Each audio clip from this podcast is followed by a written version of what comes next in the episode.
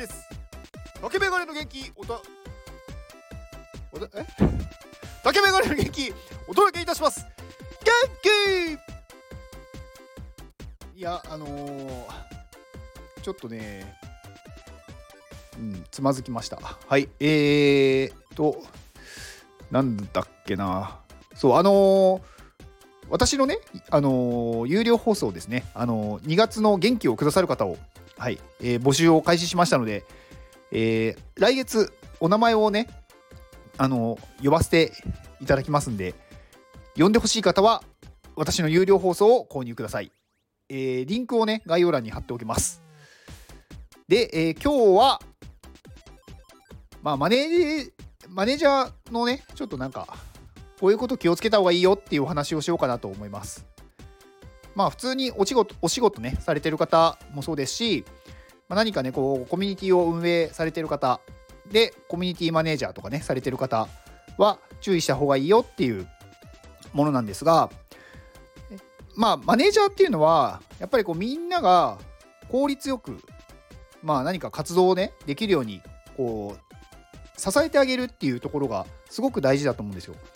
まあ、その人が困っていたら助けるっていうのはそうなんですけど、まあ、その時に、あのー結構やりがちというか、あのー失敗というかなんかしてしまうのがその人のために何かね良かれと思ってしたことが逆にその人の活動をこう止めているっていうことがあると思うんですよ。であのー何か相手にねこうやってもらいたい時にうんなんかこうちょっと高圧的になってしまうとかあると思うんですね。でそうすると相手ってどうなるかっていうとあの怒られてるって感じる場合に脳の思考は停止するんですよね。人間はそういうふうにできてるんですよ。まあ怒られてるっていうことはイコール攻撃をされているっていうことじゃないですか。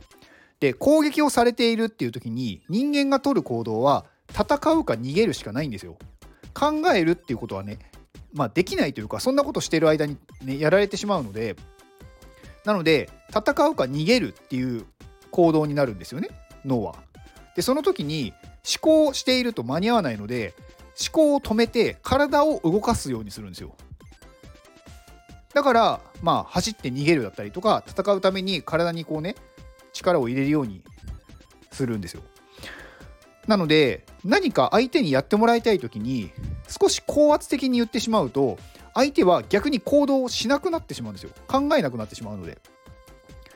なので何か問題が起こった時とか、まあ、例えばそれをね対応してほしいっていう時にまあやることというのは相手をこう緊張させない。相手が何だろう何かね起こったことを話した時にやっぱりこうあこれはまずいことをしてしまったとかね思うとどうしても怒られるとか嫌われるっていうふうに思うんですよ。なのでそうするとその人はあのやっぱりこうビビってしまうというかなので動かなくなってしまうんですね。でその時にまあかけてあげる声っていうのは笑顔でなんか冗談っぽく話してあげる。そうするとあれそんなに怒ってないのかなって思うんですよ。でその時に勘違いしないでほしいのは怒ってる自体がなんだろうそんなに問題がないっていうことではないんですよ。大きな問題だったとしても笑顔であの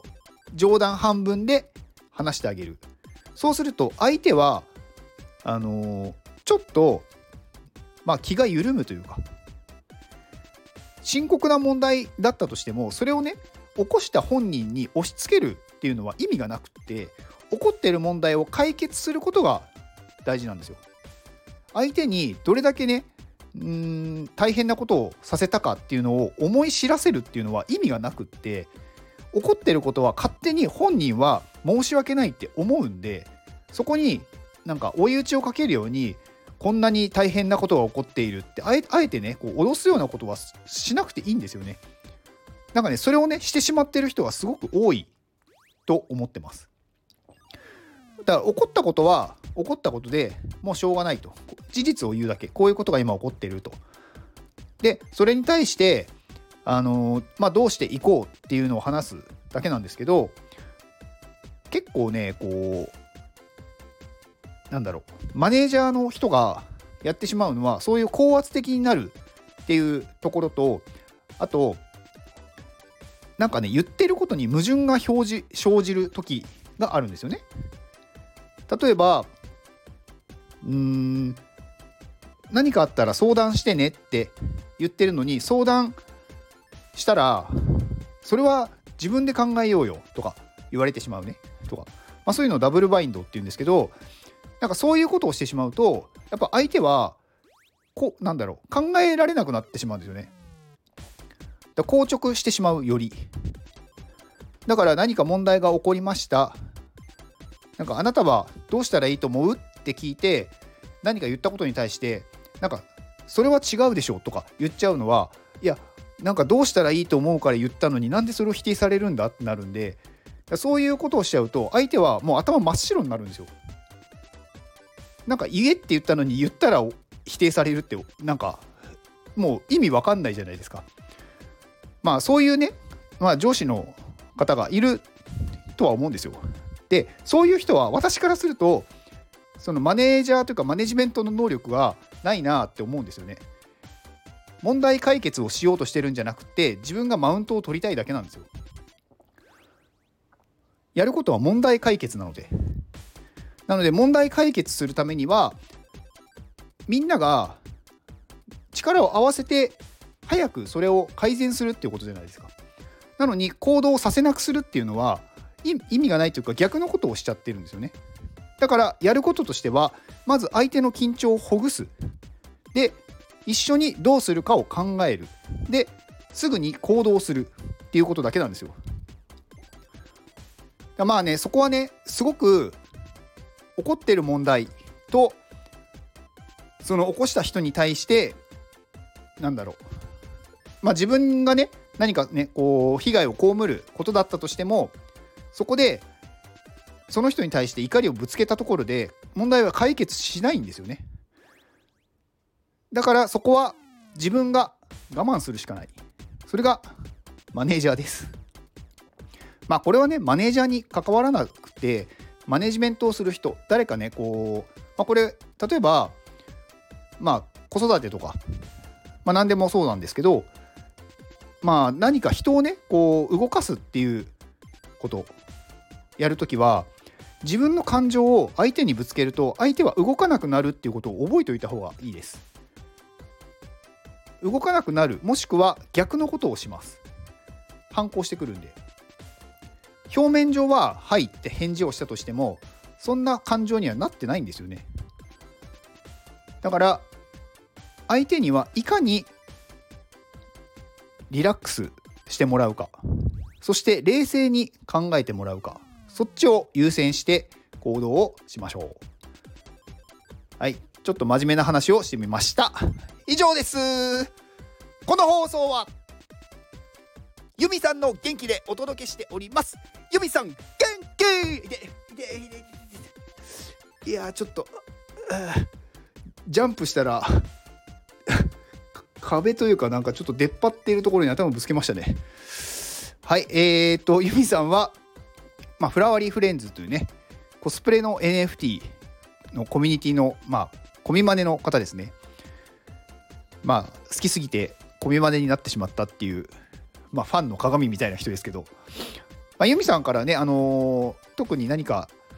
特に何かというか、あの私がね、見てて、あ、これはって思ったので、ちょっと紹介するんですけど、まあ、そのユミさんがやってやっているとか、ユミさんがね、コミマネをやっているフラワーリーフレンズで、来月ですね、2月、2月の13から2月の18まで、あのー、吉祥寺ギャラリーっていうところで、フラコレっていうね、フラワーリーフレンズの、まあ、コレクションというか展示会があります。でこれはまあそのフラワリーフレンズのものだけじゃなくってまあ、え、総勢38名のアーティストの、まあ、写真とかね作品が展示されるっていう、まあ、すごい大きいイベントですよね。まあ、私もねこのフラワリーフレンズのオフ会とか行ったりとか、まあ、あとはイベント参加のねお手伝いに行ったりとかたまにするんですけどなんかここまでねすごい大きいイベントは初なんじゃないかなとなんか主催っていうのをあんまり多分されたことなかった気がするんですよね。だから本当にねなんかすごい初めての試みでねなんかすごいいきなり大きいイベントになってなったなと。まあそれだけねこうやっぱり信頼されてるというかみんながね関わりたいっていう思ってるプロジェクトなのでまあそこのねこんなねをされてる方ユミさんはねすごいんですよね。なんかユミさんはねすごいこうあったかいというかすごい柔らかいんでなんかこうまあね私のさっきの話じゃないですけどなんか人をね和ませるというか落ち着かせるのが多分ねうまいなって思いますなんかねこう怒られるっていうことは多分ないんですよね うん。まあ、まあ、フラワーリーフレンズ自体がね、こう結構そういう柔らかいコミュニティなので、すごく居心地はいいと思います。まあ、来月ね、あのこの吉祥寺ギャラリーのフラワーリーフレンズのね、このアート展示会、これ入場無料みたいなので、あのお時間のある方はぜひお越しください。はい。えー、ユミさんの、えー、X とこのね、えー、フラフリーのまあ、フラコレの、まあ、ポストをしている、あの、カンさんっていうね、ファウンダーの方の、えーと、ポストを概要欄に貼っておきますので、ご覧ください。では、この放送を聞いてくれたあなたに幸せが訪れますように。行動の後にあるのは成功や失敗ではなく結果です。だから安心して行動しましょう。あなたが行動できるように元気をお届けいたします。